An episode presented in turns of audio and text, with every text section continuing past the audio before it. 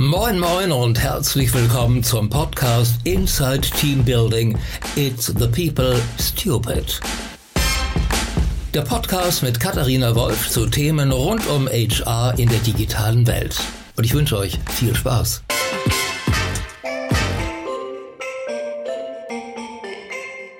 Hallo und herzlich willkommen zu einer neuen Ausgabe von Inside Team Building. Heute darf ich ähm, etwa äh, endlich mal wieder in meinem eigenen Büro sitzen, was ich äh, quasi nie tue, weil die liebe Alexandra Barth äh, von HS bei mir ist. Und Alexandra ist nämlich eigentlich gerade bei den Online-Marketing-Rockstars und hat uns hier eben mal kurz als Stippvisite besucht. Liebe Alexandra, vielen Dank, dass du zu uns gekommen bist. Sehr gerne. Alexandra, ähm, Du bist, hast eine ganz spannende Doppelposition bei HS. Ähm, da müssen wir auf jeden Fall natürlich gleich drüber sprechen. Du bist nämlich CMO, also fürs gesamte Marketing verantwortlich, aber auch People Officer, also für HR verantwortlich. Wie das beides zusammengeht, äh, müssen wir gleich auf jeden Fall mal besprechen. Du hast aber auch schon eine Karriere vor HRS. Und zwar ähm, warst du ganz lange bei L'Oreal, fast zehn Jahre. Erzähl doch mal ganz kurz vielleicht so ein bisschen den Werde, deinen Werdegang ähm, aus deiner Sicht und äh, erzähl uns ein bisschen, wer du bist dabei ja, nach dem Studium ähm, war äh, der Traum des Mädchens, okay, ähm, für die größte Kosmetikmarke der Welt zu arbeiten. Und äh, tatsächlich, äh, von L'Oreal hatte ich meine erste Wimperndusche, so wie man sich vorstellen kann. Und äh, das habe ich auch in meinem äh, Bewerbungsgespräch nach meinem ähm, BWL-Studium erzählt. Und das kam so gut an, dass sie gesagt haben, okay, der glauben wir, die kann das sicherlich auch verkaufen, ähm, was wir hier produzieren. Insofern äh, L'Oreal war eine tolle Marketing- und Strategieschule und äh, kann ich auch nach wie vor jedem Marketier empfehlen, denn ähm, mich hat damals ähm, begeistert und das begeistert mich auch noch, wie eine Marke zur Love-Brand werden kann. Ja, und genauso dieses Funkeln in den Augen äh, der Millionen Konsumentinnen und Konsumenten über den Erdball, ähm, wie, was steckt da für ein ähm, Purpose hinter, was steckt aber auch ähm, vielleicht an Produkt, aber logischerweise auch an Vermarktungskompetenz dahinter. Äh, das hat mich interessiert und deswegen wollte ich dort unbedingt hin hin, ähm, um sozusagen das Handwerk des Marketeers zu lernen. Da war ja aber auch noch relativ viel Branding dabei, wenn ich deinen äh, äh, ne, Werdegang so angucke. Es ist ja nicht nur Marketing, sondern häufig ist ja diese klassische Schule, die man bei den großen FMCGs durchläuft, eben sehr brandgeprägt. Nun kann ich mir persönlich vorstellen, HS ist ja eher performance-lastig geprägt. Trotzdem hast du mit Brand bei HS angefangen. Ähm, wie kamst du denn überhaupt zu HS? Ähm, vielleicht eher, warum hat äh, HS mich genommen? Brand äh, und Strategie war das, was ich anbieten konnte. Ähm, ähm, wie ich auch heute bei der OMR erzählt habe, ich bin ähm, Digital Immigrant äh, und ähm, hatte ähm, sozusagen in meinem Portfolio äh, genau das, ähm, Brand Management, äh, Markenstrategie und das konnte ich anbieten und äh, den Strong Belief äh, und die kognitive Flexibilität, dass ich auch bestimmt äh, mein Wissen auf andere Use Cases anwenden kann. Und ähm, ehrlicherweise, da ich so vor, ich würde sagen, guten zehn Jahren kommen sah, dass ähm, für den Markt sehend und die ganzen Digital Natives kommen sehend und ähm, mein E-Commerce-Know-how vergleichend, das damals halt bei Null war, äh, wusste ich, okay, es wird irgendwann Zeit, das äh, Rucksäckchen zu packen. Und ähm, als Unternehmer, wie ich mich immer empfunden habe im Unternehmen, ähm, eine Herausforderung zu suchen, die einerseits E-Commerce Kompetenz mitbringt. Ähm, auf der anderen Seite aber halt auch ähm, ein Unternehmen, ruhig ein mittelständisches Unternehmen, so wie es HRS äh, zu dem Zeitpunkt auch noch war und auch in vielen Teilen noch ist, ähm, auch wenn global heute operierend. Mhm, genau, du bist ich, seit, seit ungefähr acht Jahren da, ja, muss genau, man sagen. Genau, ja, genau. Ja. Ähm, und ähm, aber ich wollte ähm, gerne für ein Unternehmen arbeiten, wo die ähm, Wege kurz sind und wo ich als Entrepreneur in Residence, wie man so schön heute sagt, ähm, wirklich tatsächlich sehr ähm, nah an den wesentlichen Entscheidungen äh, mitwirken kann, respektive die nach vorne treiben kann. Und ähm, ich sage auch heute immer, der Vorteil sozusagen an HRS ist, ähm, es ist wieder ein eigenes Unternehmen, nur dass du nicht zur Bank laufen musst und das Geld dort selber erfragen musst, sondern du kriegst es vom Owner sozusagen im besten Wissen und Gewissen in deine Hände und dann idealerweise findest du was, ähm, das ROI positiv ist, das äh, den Invest rechtfertigt. Nein, aber so ungefähr ähm, war das. Also ich wollte tatsächlich auch ganz bewusst raus aus einem ähm, großen, großen, großen Konzern in, ähm, zu einem Mittelständler, wo ähm, es kurze Wege gibt und äh, wo vielleicht die Möglichkeit, etwas zu gestalten, ähm, unmittelbarer erfolgt. So mhm. möchte ich es mal äh, formulieren. Ja. Wie groß war HS so in Mitarbeiterzahlen, als du da angefangen hast, 2011? Ähm, ich denke, dass wir dort eine Größe hatten, so von 600 bis 700 Leuten. Ähm, wie groß seid ihr heute? Ja, heute sind wir 1500. Wow, ja, ja, also nochmal echt verdoppelt, ne? Ja. Also Wahnsinn, mhm. ganz äh, oder mehr als verdoppelt sogar. Mhm. Ähm, jetzt hast du gerade gesagt, dass du ähm, also Brand und Marketing konntest du von L'Oreal mhm. und hast das Kognitive mitgebracht, dass man dir zugetraut hat, was anderes äh, auch zu können. Weißt du noch, weil das ist ja immer spannend rauszufinden, wie prüft man das denn ab? Hast du damals Cases gemacht oder so aus deiner eigenen, also wie war dein eigener Bewerbungsprozess bei HRS, bevor wir nachher vielleicht auch mal drüber sprechen, worauf du heute achtest? Mhm. Ähm, tatsächlich ist, ich würde es so beantworten. Ähm, auch heute wurde ich nochmal gefragt, was ist denn heute wichtig? Ich glaube, du brauchst eine Stammexpertise, die du mitbringst und dann halt irgendwie in einem Unternehmen sagst, so guck mal, deswegen könntest du mich haben wollen. Ähm, HRS war stark im E-Commerce und hat eine ähm, Marke 72 gegründet, 90, die ersten im Internet, die gerade in der Dachregion sehr bekannt war. Dennoch, ich sage jetzt mal, wie führe ich Marke und wie schaffe ich es in einer ähm, digitalen Welt, ähm, eine, einen starken USP zu haben und mich als Marke zu differenzieren, war damals interessant für den CEO und ähm, auch die Gründerfamilie. Und insofern ähm, habe ich sozusagen was angeboten, ähm, wo die gesagt haben, ach nee, das ist aber interessant. Und ich habe ganz offen zugegeben, naja, alles andere ähm, kann ich nicht. Allerdings habe ich anscheinend ähm, überzeugend verkauft, dass ich das lernen kann. Sehr cool. Okay. Nun ist deine Rolle aber nicht nur Marketing, wie ich vorhin äh, gesagt habe, ähm, sondern eben auch dieses ganze People-Thema, was ihr schon nicht mehr HR nennt, was ich auch spannend finde. Das äh, ist ja auch so eine Transformation der letzten 18 bis 24 Monate, sage ich mal, dass HR mehr Talent oder, oder People genannt wird. Ähm, umfass mal, was, was machst du alles bei HRS tatsächlich? Ähm, gut, wir haben ähm, bei uns in, für die HRS-Gruppe alle Vermarktungsaktivitäten zusammengelegt, so dass wir, wenn du so möchtest, eine Inhouse-Agency sind oder ein Inhouse-Netzwerk ähm, an verschiedenen ähm, Expertisen, die da zusammenkommen, ähm, die mit von der Marke, Markenstrategie, ähm, Kundensegmentierung, aber dann halt auch der Vermarktung auf Omnichannel, wie wir heute so schön sagen, mit dem Fokus auf Businessreisende und Unternehmen fokussiert sind. Ähm, das heißt, da darf ich mich äh, tagtäglich einbringen und äh, seit neuestem, äh, wie du richtig sagtest, auch ähm, mich um People Solutions ähm, oder dafür verantwortlich zeichnen.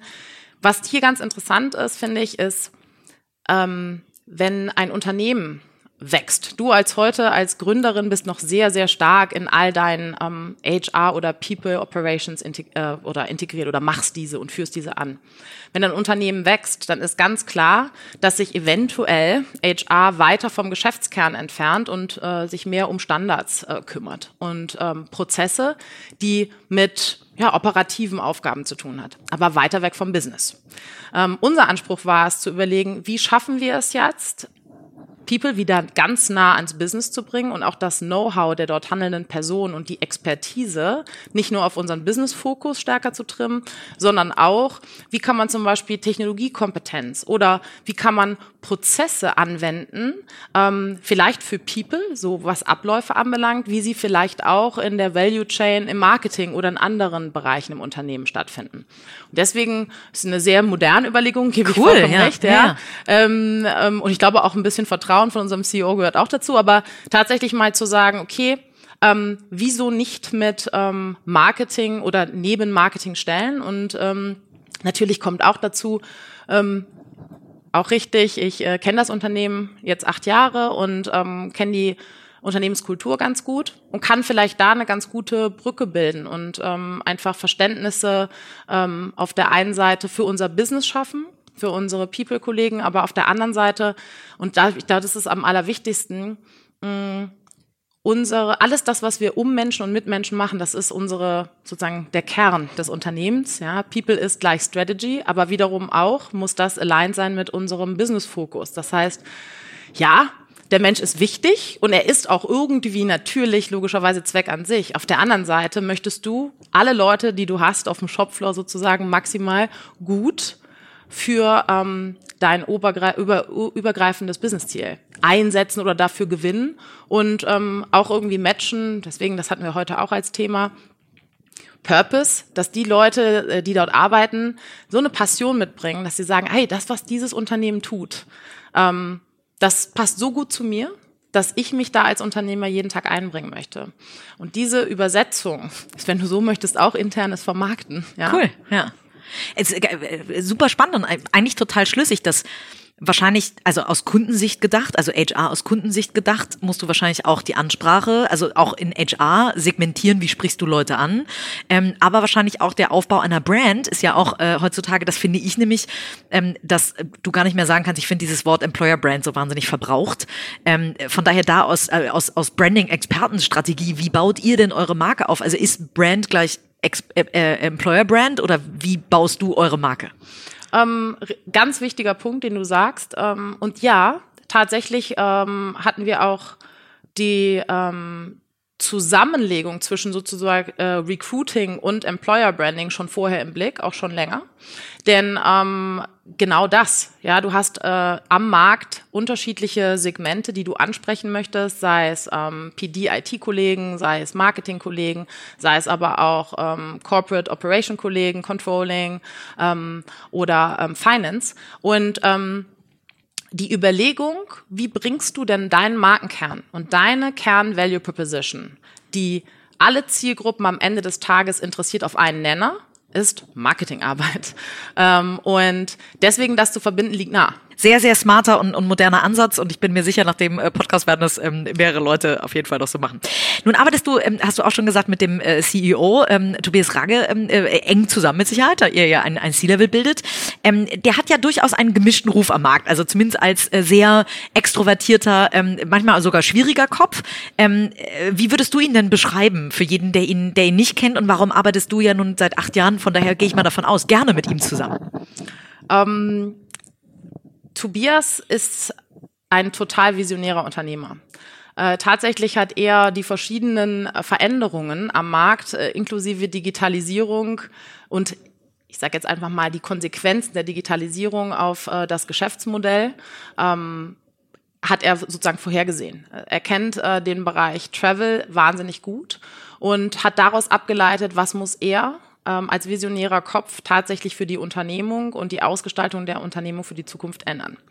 Insofern, ähm, er ist smart, ähm, er weiß auch sehr, sehr gut zu verkaufen. Mhm. Er ist äh, definitiv ähm, sehr kommunikativ und schafft es einfach Leute, und ich glaube, das ist ähm, so diese Paarung aus Visionär und Unternehmer sein. Hat einen sehr, sehr guten Business Sense, ähm, arbeitet sehr zahlengetrieben und analytisch, hat aber auch das unternehmerische Bauchgefühl, das wir, glaube ich, alle brauchen, um immer noch mal Entscheidungen auch abzuwägen, ob die Intuition mitgeht oder nicht. Insofern tatsächlich visionärer Unternehmer, glaube ich, trifft es am besten. Cool. Also wie gesagt, ist, ne, am Markt gibt es, glaube ich, verschiedene Meinungen und das ist ja immer das Gute. Ähm, äh, ich glaube, fast jeder, der so erfolgreich ist und ein, und ein so erfolgreiches Unternehmen führt, ähm, äh, muss auch äh, besonders sein dafür. Und besonders ist nicht immer äh, Mainstream und was nicht Mainstream ist, ähm, eckt manchmal an. Ähm, Du hast ja vorhin schon so ein bisschen was zu eurer Kultur gesagt. Ähm, äh, beschreib mal, ähm, weil das ist ja schon, wenn jemand wie Tobias eben ein Unternehmen selber so lange führt, ähm, schleichen sich ja auch manche Dinge ein. Also ich führe mein Unternehmen selbst nach neuneinhalb Jahren und brauche regelmäßig immer mal wieder jemanden, der mich resettet, also den Reset-Button drückt, ähm, äh, um irgendwie weiter wachsen zu können oder wieder neue Impulse zu kriegen. Ähm, beschreib mal, wie, wie, wie er oder wie ihr als, als C-Level das, das Unternehmen prägt und, und wie ihr, ähm, was, für ein, was für eine Unternehmenskultur ihr habt. Mhm. Ich denke, wichtig ist, dass die Denke dieses Unternehmens schon immer auch äh, schon von Vaterrage geprägt ein sehr, sehr äh, kundenzentrisches Unternehmen ist. Das heißt, ähm, der Kundennied und das Lösen der Probleme des Kunden stehen vor allem anderen. Das heißt natürlich halt auch, dass sich Prozesse anpassen müssen. Und das heißt auch, dass es hier und da mal, äh, wenn es um, ähm, ich sage jetzt mal, Operational Excellence geht, hier und da mal knirscht. Und ähm, offene, direkte Kommunikation, aber auch tatsächlich ähm, auch Fehler machen, eingestehen, weitermachen, so wie es halt Unternehmer nun mal tun. Und ich, äh, du hattest vorhin gefragt, mh, mm, Employer Brand. Ich denke, dass wir ein USP haben für Leute, die wirklich tatsächlich als Unternehmer arbeiten wollen und auch mit Constant Change, wie man so schön sagt. Äh, entschuldige mein äh, Denglisch. Alles gut, ähm, das kennt, kennen die Podcast-Zuhörer schon. aber wirklich mit diesem Constant Change ähm, in ähm, Bewerbungsgesprächen erlebe ich das äh, sehr häufig, ähm, gut umgehen können. Also die halt sagen, ähm, wenn du sie kennenlernst, ja klar, stetiges Ändern finde ich super. Die Frage ist, ähm, was ist auch tatsächlich eine Veränderung oder ist es nicht einfach ein ganz normales Weiterentwickeln, dass du in deiner Unternehmung genauso vorantreibst wie vielleicht ein Tobias ähm, oder auch ähm, andere Unternehmer das gerne für ihre Unternehmung möchten. Insofern, wenn du fragst Kultur, wir haben tatsächlich fünf Unternehmenswerte, ähm, die uns wichtig sind, die wir auch viel kommunizieren. Und ähm, der erste und wichtigste und der Kern ist tatsächlich Entrepreneurialism oder Entrepreneurial Spirit. Ja. Das heißt, mit allem Wohl und Wehe, was ein Unternehmer so mit sich bringt, ähm, geht das vor allem. Und ähm, dann kommen so Dinge wie äh, Kundenzentrierung, auch Innovation, tatsächlich auch globales Zusammenspiel und Zusammenarbeiten und aber auch gegenseitiges ähm, verantwortlich fühlen und verantwortlich zeichnen. Das heißt, ähm, wie möchtest du, dass mit dir umgegangen wird, wenn äh, du Hilfe brauchst? Welchen Kollegen sprichst du an? Äh, und wirst du, auch wenn er mal keine Antwort hat, äh, sagt er trotzdem, hör mal hier, ich weiß sie nicht, aber ich finde jemanden, der dir helfen kann.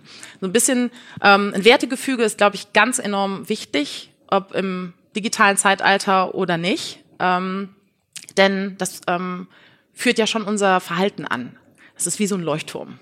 Und ähm, diese fünf Prinzipien sind sowas wie unser Leuchtturm. Und zu deiner Frage, die später noch kommt, danach schauen wir auch tatsächlich, ob Leute zu uns passen. Das wollte ich jetzt tatsächlich äh, fragen. Nutzt ihr die Werte, also äh, äh, rekrutet ihr wertebasiert? Lasst ihr das mit einfließen in den Recruiting-Prozess? Ja, ja, definitiv. Und, Und wie? Also wie überprüft ja, ihr diese Werte? Ähm, wir haben in unseren, ähm, ja, tatsächlich Assessments oder Unterhaltungen, die wir mit ähm, Kandidaten führen, fragen wir verhaltensbasiert. Das heißt, gerne auf ähm, Cases gehen wir ein, die jemand für gewisse Beispiele halt heranbringt und äh, finden halt raus, okay, wie hat derjenige in der Vergangenheit reagiert, was hat er daraus gelernt. Und sowas ist zum Beispiel ganz wichtig. Bist du in der Lage ähm, zu reflektieren, was könntest du besser machen, anders machen? Denn irgendwie sind wir alle nie fertig und es gibt auch kein Perfekt. Und ich glaube, das ist schon ähm, wesentlich, sowas rauszufinden in Gesprächen, ähm, ob das passen kann. Und das heißt, ihr habt einen Case für jeden Wert quasi. Wenn du so möchtest, genau. Ja. Ah, ja, und cool. äh, äh, wir haben auch für jeden Wert unterschiedliche auch Character oder Personality Traits die wir versuchen in Gesprächen halt rauszuarbeiten und ähm, wo wir aber auch teilweise auch ganz offen fragen. Zum Beispiel ähm, frage ich auch einfach ganz gerne, was ist dein Purpose, was ist dein Warum, warum tust du, was du tust? Denn idealerweise, und das ist das, was ich vorhin sagte, matcht diese, dein Purpose, dein Treiber ganz gut mit dem, was wir so tun. Und selbst wenn es nicht auf dem, natürlich sagst du jetzt nicht, oh Gott, ich möchte gerne das Leben von Businessreisenden irgendwie besser machen, wenn du äh, dich bei uns vorstellen würdest. Fakt ist aber, passt denn die Art und Weise, wie du dein Why lebst? Passt das ganz gut zu der Art und Weise, wie wir das Why bei HS leben, tagtäglich? Das ist so ein bisschen die Frage. Und ich kann jedem nur empfehlen, dieses Matching für sich persönlich zu machen, denn am Ende des Tages ist ja deine Lebenszeit, die du tagtäglich in das Unternehmen mitbringst, für das du arbeitest. Und ähm, wenn du das Gefühl haben möchtest am Ende des Tages, dass das ein guter Tag war, hast du idealerweise deinen persönlichen ROI in Zeit maximiert. Ich stelle jetzt mal eine ganz wilde These in den Raum. Je jünger der Bewerber, desto weniger hat er Ahnung über sein Why. Falsch oder richtig? Sehr wahrscheinlich richtig. Wie geht ihr damit um? Also, weil ich erlebe es in der Tat auch häufig, dass ähm, junge Menschen gar nicht mehr genau wissen, also die Frage zum ersten Mal gestellt bekommen. Ja. Ähm, wie geht ihr damit um? Weil dann kannst du ja kein Why überprüfen. Ja. Interessant ist dann, wie derjenige reagiert. Denn ähm, auch äh, das ist ja immer eine Frage, wie gehst du damit um, wenn du sagst, du, ich weiß es noch nicht. Ich bin aber auf der Reise, das rauszufinden. Und dann kannst du immer noch fragen, okay, wie findest du es dann raus? Oder was machst du gerne? Ähm, womit beschäftigst du dich gerne? Oder auch, ähm, und das sind bestimmt auch in Teilen Persönlichkeitsmerkmale. Womit kommst du im Everyday Business gar nicht klar? Und ähm, oder was wären Dinge in der Vergangenheit, die dich äh, sehr stark aufgeregt haben oder die dich frustriert haben? Und auch da geht es nicht darum, dass du jemanden suchst, der nie frustriert ist. Weil das ist ja Quatsch.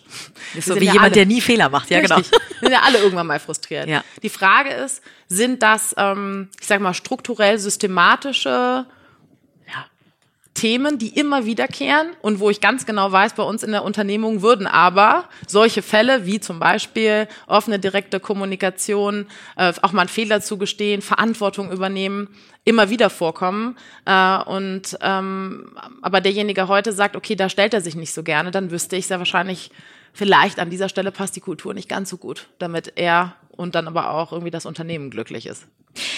Die Kultur klingt noch relativ Startup-like, sage ich mal. Also da habt ihr euch vielleicht auch viel Startup bewahrt. Mhm. Ähm, wo seid ihr denn schon so richtig corporate? Bei 1500 Leuten kann man ja wahrscheinlich ein paar Dinge nicht mehr, da kann man die Startup-Kultur nicht mehr wahren, sondern da muss man ein bisschen corporate werden. Ja, absolut. Und ähm, das ist tatsächlich so.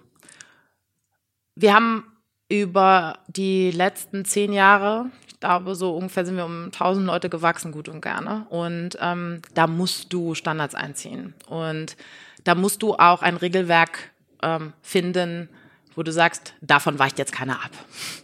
Und da tatsächlich sind wir konzerniger geworden. Wir versuchen allerdings auch da flexibel zu sein, wenn wir sehen, dass es gewisse Regeln gibt, die outdated sind und die uns nicht helfen. Und da sind wir wieder bei dem Punkt, den wir vorhin hatten, kundenzentrisch zu agieren. Dann muss eventuell die Regel umgeschrieben werden. Das ist ja auch schon fast wieder agil. So. Deswegen, ja. ähm, ich glaube, da, ähm, wir versuchen uns maximal dieses, ähm, ein gutes anderes Beispiel ist selber machen. Ja, bei uns, ähm, du sagst so schön C-Level, irgendwie finde ich das immer noch, äh, fühlt sich das fremd an, aber ähm, weil wir tatsächlich ähm, eine Kultur haben und auch möchten, dass Menschen bei uns, Top-Manager, Manager, Leader auch selber die Ärmel hochkrempeln und mitmachen, wenn es gefragt ist. Und nicht nur dann, sondern halt grundsätzlich ähm, maximal viel Ahnung haben davon, was in ihrem Bereich vonstatten geht. Und zwar nicht um zu micromanagen, sondern um zu verstehen, ähm, was der Maschinenraum tut. Richtig. Ja. Und aber auch als Sparringpartner zugegen zu sein und zu helfen, Dinge besser zu machen. Vielleicht auch mal Leute ähm, sicherlich auch aus ihrer Komfortzone zu holen.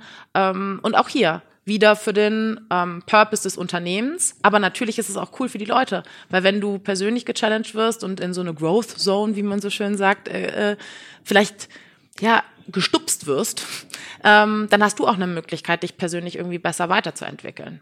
Mhm.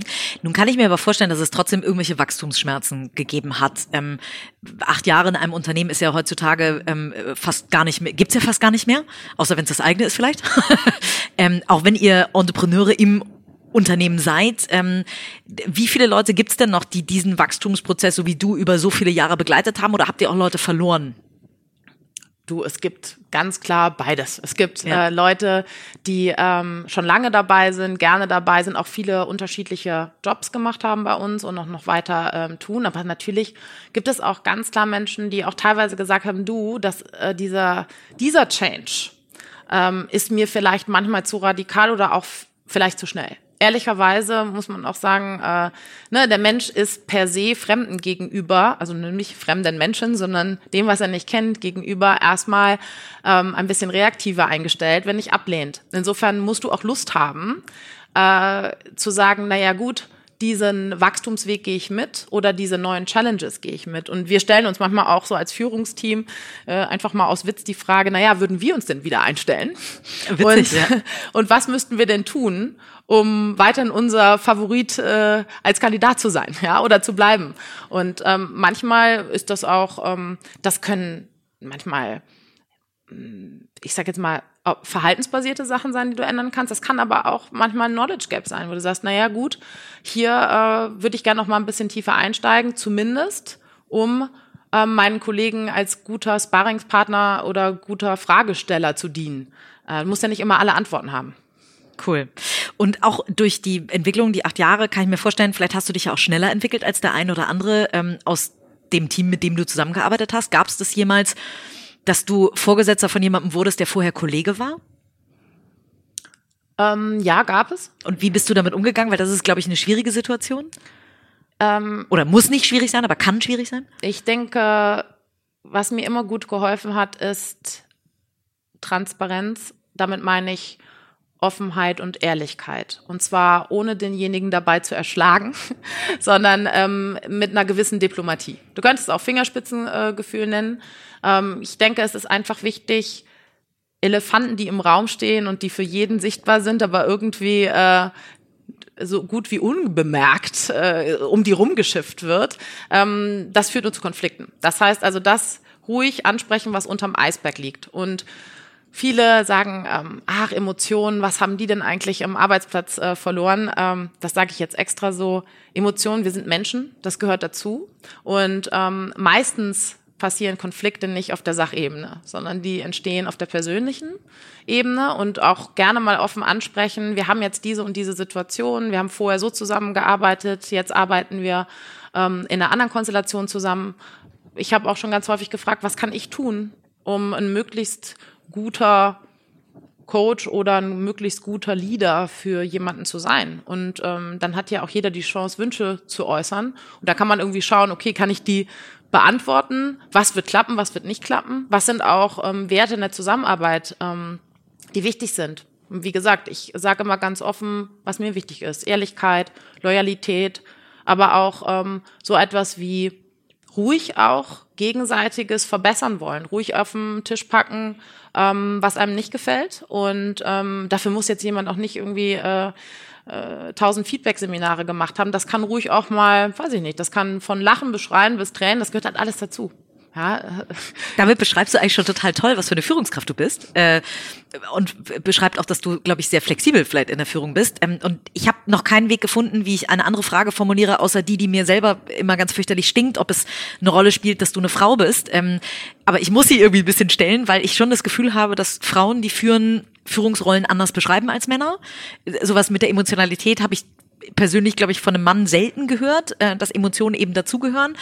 Von daher hat es jemals eine Rolle gespielt, dass du eine Frau bist, im Positiven oder im Negativen? Ich frage mich, ob das der Fall ist. Ich selber kann nur sagen, dass ich emotionale Intelligenz für sehr wichtig halte, sowohl für Männer als auch Frauen. Ja, um Gottes Willen, bitte. Und ähm, also neben kognitiver Intelligenz und vielleicht Umsetzungsintelligenz. Hat das jemals eine Rolle gespielt? Ähm, ich bin mir ehrlicherweise in der Außensicht ähm, nicht unbedingt sicher, denn ich weiß, nach außen zum Beispiel wirke ich wahnsinnig selbstsicher, sicherlich auch, wenn andere über mich reden würden und sagen, tough. Ähm, dabei bin ich ähm, auch ein total sensibler und auch feinfühliger Mensch. Insofern, wenn du mich fragst, hat das jemals eine Rolle gespielt?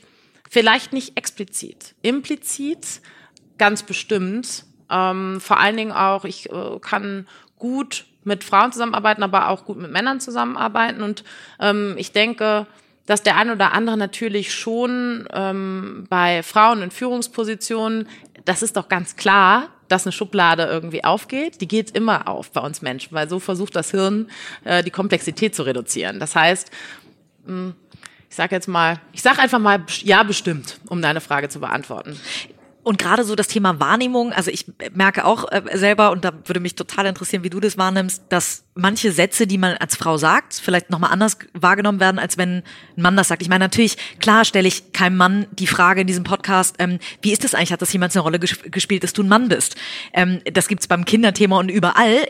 Aber auf der anderen Seite gibt's das, glaube ich, auch, dass wenn eine Frau als tough beschrieben wird, ein Mann vielleicht nie als tough beschrieben würde, aufgrund der gleichen Verhaltensweise. Wie nimmst du das wahr? Da hast ja. du sicherlich einen Punkt. Wenn ich mich mit ähm, Frauen ähm, austausche über, egal jetzt mal jedweder Hierarchiestufe, so würde das, was du gerade gesagt hast, im Sinne von tough, äh, vielleicht bei einem Mann als, oh, der ist aber zielstrebig. Ja. Oder ähm, der ist aber pragmatisch. Oder der geht da aber sehr mh, mm, ja, willensstark vor. Ja? Mhm. Ähm, und ganz sicherlich ist es so, äh, dass bei uns Frauen die Interpretation vielleicht manchmal eher in eine ähm, Schublade oder viel zu schnell in ein, naja, ähm, vielleicht, äh, weiß ich nicht, warum, zum Beispiel auch ein Thema, warum ähm, hat sie noch keine Kinder oder sowas? Ja, bestimmt, weil die Karriere immer vorgegangen ist. Naja, vielleicht ist es auch so, äh, dass ich gesagt habe, okay, ich möchte erstmal alles machen dürfen,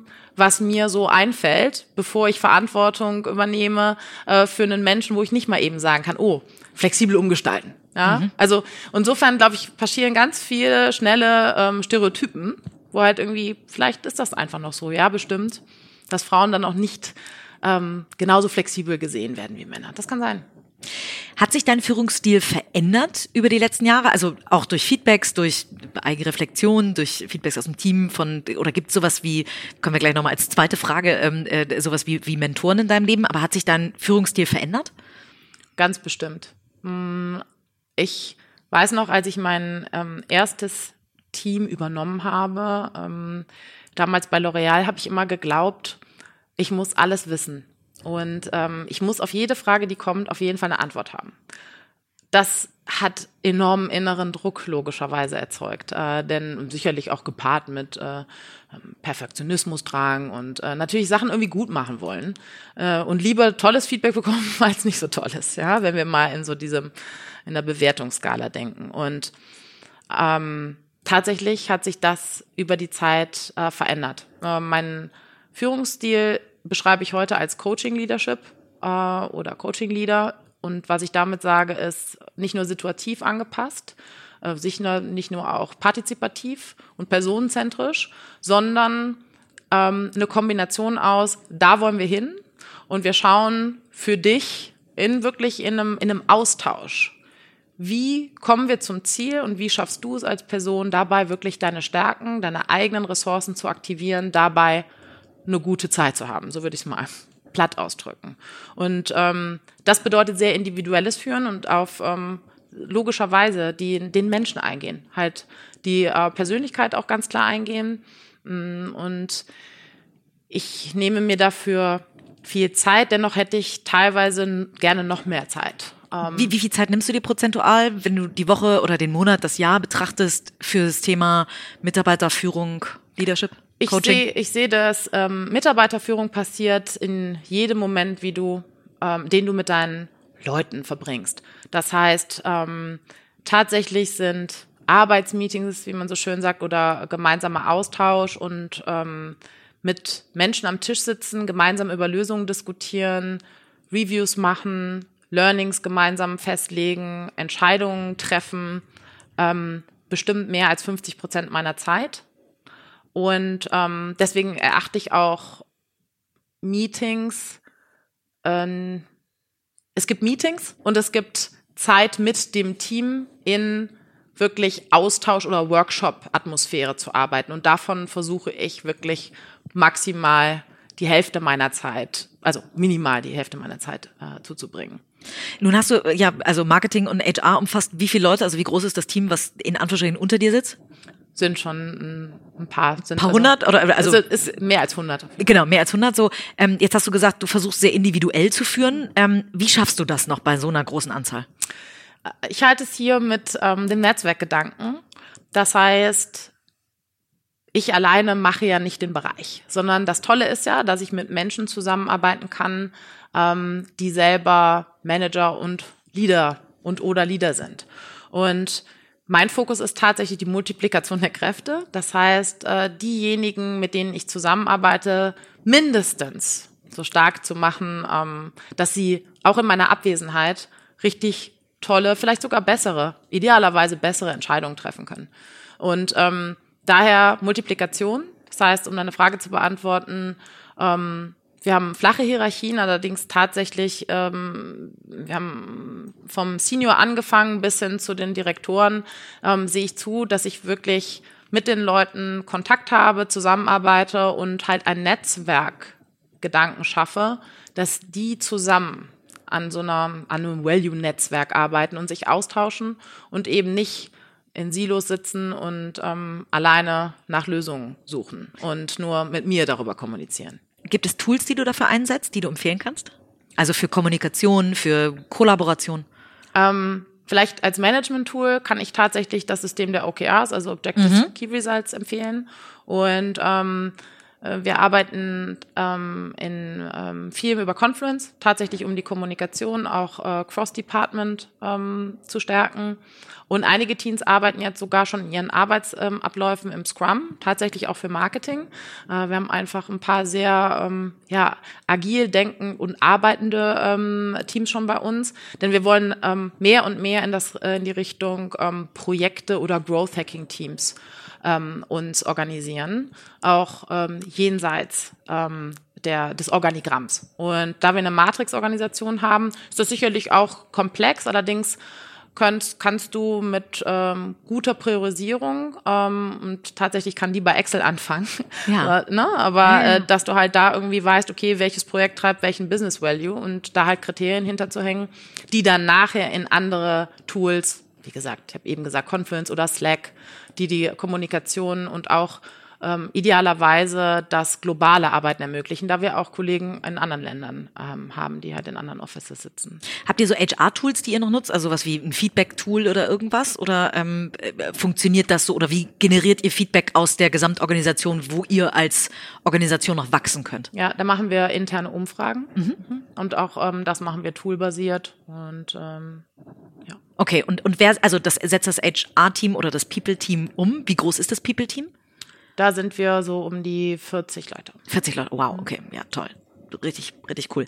Ähm, weil nichts ist ja schlimmer als Feedback, was dann nicht verwertet wird. Deswegen Nee, äh, tatsächlich. erfordert das ja auch äh, eine ganze Menge Menschen. Nee, tatsächlich äh, nehmen wir das auch ziemlich ernst, äh, denn äh, da waren wir auch vorhin. Ne? Ich meine, nicht nur äh, zählt das Feedback deiner Kunden, ob jetzt äh, gemessen in Marktforschung oder nachher kombiniert in einen Net Promoter Score, sondern es zählt natürlich äh, allen voran tatsächlich auch das Feedback äh, der Kollegen, ob das jetzt allerdings immer durch eine Survey sein muss. Natürlich idealerweise, das verdichtet äh, natürlich auch ein gewisses Bild dann ähm, ähm, in einem Zahlenwerk. Ich halte es allerdings auch damit, dass ich gerne Momentaufnahmen aus dem Everyday Business und das Feedback in zum Beispiel, und dafür muss auch kein Jahresgespräch sein, sondern im Everyday Business, auch von ähm, Kollegen, auch die in anderen Bereichen arbeiten, wo mich einfach interessiert, was treibt die um, wie geht's denen, was äh, würden sie anders machen, ähm, was wünschen sie sich? Und ähm, hier haben wir eine sehr ähm, ja, ich würde sagen, wirklich einladende Kultur auch Feedback zu geben. Denn ich denke schon, dass äh, heute, wir sind alle irgendwie verwöhnt. Ähm, gerne ist auch so dieses Thema, naja, äh, was kann das Unternehmen für mich tun? Andererseits, was kannst du auch tun, um das Unternehmen besser zu machen? Und ähm, Information ist auch äh, eine Bringschuld an vielerlei Stelle, so sehe ich das. Und nicht nur eine Hohlschuld. Also das heißt, ich frage nicht nur, sondern ich freue mich auch über jeden, der mal sagt, du, ich habe äh, das und das gesehen, ich hatte mal die und die Idee. Und der sich dann aber traut, weil, ne, also so Umfragen sind ja häufig anonym. Ja. Das ist ja das Positive wie Negative. Du kriegst sehr ungefiltert, was der, das Team denkt. Und auf der anderen Seite weißt du nie, wie du es einzuordnen hast. Ähm, wie schaffst du es denn als, als, als Vorgesetzter oder wie schafft ihr es als Unternehmen, dass ihr eine Kultur habt, in der man sich traut, Feedback zu geben? Ich denke, ich hatte vorhin was von Netzwerk gesagt. Das ist wirklich, ähm, wie schaffst du es, Situationen auch mit den Teams zu schaffen? Ob das, ähm, das kann ähm, das montagliche All Hands sein, wo du wirklich mit allen gemeinsam in einem Raum bist, ähm, nicht nur Themen über Themen informierst, sondern auch Feedback einholst. Wir haben zum Beispiel ähm, werden bei uns auch Themen eingereicht, die Kollegen gerne in einem All Hands thematisieren wollen. Mm, Oder aber wie ähm, wir setzen auch natürlich äh, ganz groß auf das Thema Weiterbildung und ähm, wie werden diese Weiterbildung, diese internen Seminare oder Education Sessions, wie werden die auch genutzt? Um ähm, den Puls zu fühlen. Ja, nicht nur, was das Thema dann anbelangt, dass da gerade geschult wird, sondern halt auch wirklich aktiv ähm, und nicht nur immer, weil man die Unternehmenswerte wieder und wieder kaut, sondern weil man wirklich sagt, okay, ähm, wie geht es euch denn in der Situation? Also wirklich dieses, wie wir es eben hatten, situative führen und situativ auch sagen, okay, äh, und auch erfragen von Feedback, auch von den internen Coaches, die das dann wiederum sammeln und ja auch gerne anonymisiert äh, weitergeben können. Cool.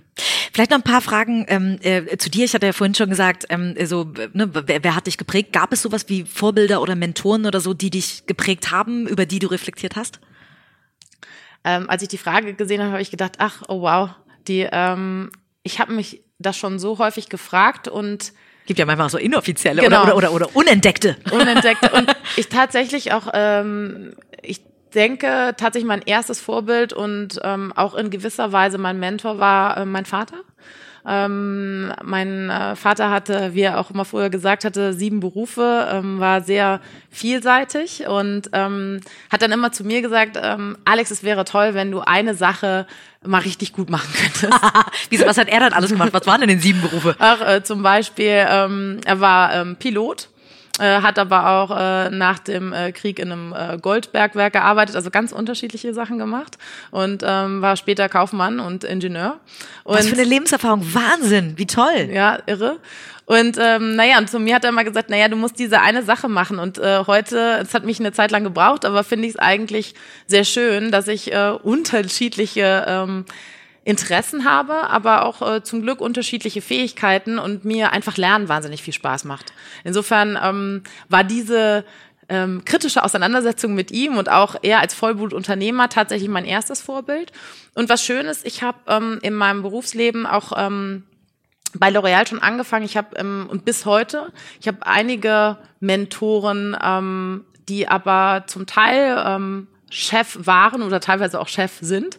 Ähm, äh, heute für mich, aber auch Kollegen, ähm, die ich als Mentoren sehe und als ähm, Begleiter, mit denen ich mich wahnsinnig gerne austausche ähm, und viel darüber reflektiere, nicht nur, was ich besser machen kann, sondern wie wir gemeinsam ähm, das, was auch immer, das Projekt, ähm, die Welt ist immer ein bisschen groß, aber halt, was wir so gemeinsam besser machen können. Und ähm, ich glaube, so ein Austausch unter Gleichgesinnten ist einfach, oder auch gerne mal Gleichgesinnte mit einer anderen Meinung, ähm, da einfach zu diskutieren und zu reflektieren, das macht mir wahnsinnig viel Spaß. Gab es so Aha-Momente, also die dazu geführt haben, dass du etwas, dass du gesagt hast, oh Mist, was habe ich denn da gemacht? Oder sowas wie, ah, wie toll, was für ein Learning, das, was ich jetzt umsetzen will? Ganz bestimmt. Auch da, derer gab es so viele. Ja, hast du irgendwie ein Beispiel, was, was so, was so wie so ein, also ich hatte solche Momente auch eine Menge, wo ich dachte, oh ja, alles klar. Jetzt, wo jemand anders das mal mit mir durchspricht, ähm, verstehe ich total, dass das überhaupt nicht ging oder dass ich das so oder so eigentlich schon immer machen wollte und vielleicht nur nie umgesetzt habe. Ich äh, nehme mal ein äh, Beispiel, dass ähm, damals mein Chef zum Beispiel zu mir gesagt hat, du Alex, man sieht dir an, wenn du, damals ging es um Sales oder Marketing, verkauft Sales ein neues Produkt. Ähm, und da hat mein damaliger Chef zu mir gesagt, Alex, man sieht dir an, dass du einfach nur versuchst, es perfekt rüberzubringen. Man könnte allerdings das Produkt austauschen. Äh, und dabei vermisse ich ein bisschen deine Authentizität, also deine eigene Person. Warum bringst du die nicht ein? Und zum Beispiel so ein Feedback ähm, zu bekommen und dann zu überlegen, ja richtig, eigentlich ist ja das Interessante deine persönliche Note und warum nicht sich komplett tatsächlich öffnen? Natürlich macht dich das vermeintlich verletzbar, äh, vermeintlich eben. Wenn du einen Schutzwall abbaust und auch, oder man Verhaspler oder man sagt, oh Entschuldigung, da komme ich nochmal neu rein oder kann ich das nochmal anders sagen? Ähm, und ähm, ich weiß noch, damals war es halt herausfordernd, weil wenn du ein als Marketier 23 Jahre ähm, totalen Sales-Recken, ja, die halt irgendwie alles schon tausendmal gesehen haben, total gelangweilt sind und echt nur denken, naja gut, jetzt kommt sie und erzählt das nochmal bestimmt äh, viel, viel toller. Ähm, was will uns eigentlich das, äh, das Mäuschen erzählen? Ich sag's jetzt einfach mal so. Ja, ähm, das kennen wir Frauen, glaube ich, alle. und, und auch viele, viele, viele Männer. ja, und dabei halt einfach irgendwie zu sagen, naja gut, dann ist dem so und halt auch vielleicht einzugestehen, naja, vielleicht habe ich da und da nicht die Erfahrung, die ihr habt und das auch ganz offen zum, wie gesagt, einfach anzusprechen und ähm, aber auch demjenigen im Gespräch dann den Respekt zollen und es gar nicht besser wissen wollen, sondern einfach sagen, naja, ich habe hier aber vielleicht die Idee ähm, oder ähm, die Idee haben wir ausgearbeitet. Ich bin dankbar für Feedback, damit wir es gemeinsam besser machen können. So dieses Abholen, das Integrieren von Menschen, auch durchaus in, in einer Verkaufssituation sowas war zum Beispiel ein Learning, ähm, was ich mitgenommen habe. Cool. Vielleicht noch eine vorletzte Frage, äh, bevor ich zu der klassischen letzten Frage komme, die ich immer stelle. Ähm, wie strukturierst du dich? Du hast irgendwie zwei große Bereiche, die du äh, leitest. Du hast über 100 Leute bei dir im Team. Ähm, gibt es so eine Tagesstruktur, die du hast oder wie, also, äh, gibt es so, dann und dann schreibe ich Mails, dann und dann mache ich Meetings oder so, oder gehst du einfach in den Tag hinein oder planst einfach vollkommen frei? Ich äh, tatsächlich plane ich äh, an jedem Ende der Woche die neue Woche. Und ähm, ich habe so die äh, ein, eine Regel, die da heißt, die ersten drei Tage in der Woche werden alle Reviews, One-on-Ones und wirklich das Arbeiten, was ich vorhin gesagt habe, mit dem Team auf den unterschiedlichen Themen und auch immer entlang einer Agenda ähm, in diesen Terminen gemacht. Das, das heißt, das beide kommen vorbereitet ja, in den Termin. Okay. Beide mhm. kommen idealerweise vorbereitet. Und ähm, das ist so, tatsächlich ist das sozusagen die Regel. Und dann gibt es, ähm, du musst dir immer Zeit, sowohl in der Woche als auch am Tag, Flexibilität freihalten für eben Dinge, die du nicht vorher gesehen hast. Deswegen, ähm, ich plane nicht nach Aktivitäten, sondern ich plane nach Themen. Und idealerweise checke ich das immer mit Prioritäten. Das heißt also, zahlt das, was wir da jetzt gerade tun? Und diese Frage stelle ich mir mindestens einmal am Tag. Ähm, darüber, wo wir diskutieren oder da äh, das Thema, das wir gerade angehen, das Projekt, an dem wir arbeiten, nochmal immer der Double-Check. Passt das zu unseren Objectives und Key Results? Und ähm, insofern, ich halte nichts davon, tatsächlich minutiös ähm, Aktivitäten zu planen. Ähm, dann mache ich Mails. Ähm, ich bin regelmäßig, scanne ich die und schaue auf jeden Fall, was ist wichtig und was ist dringend. Also in welchen Quadranten muss ich sofort jumpen und idealerweise gibt es nicht wichtig und dringend, sondern nur wichtig.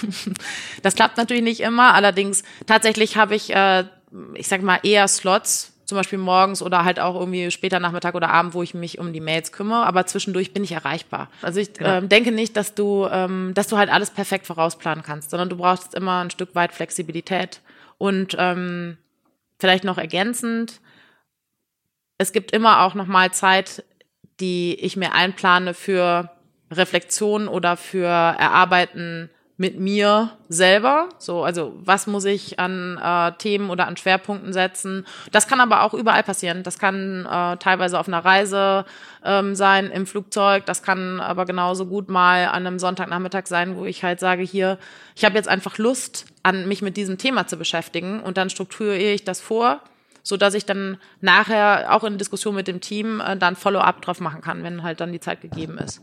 Cool. Toll.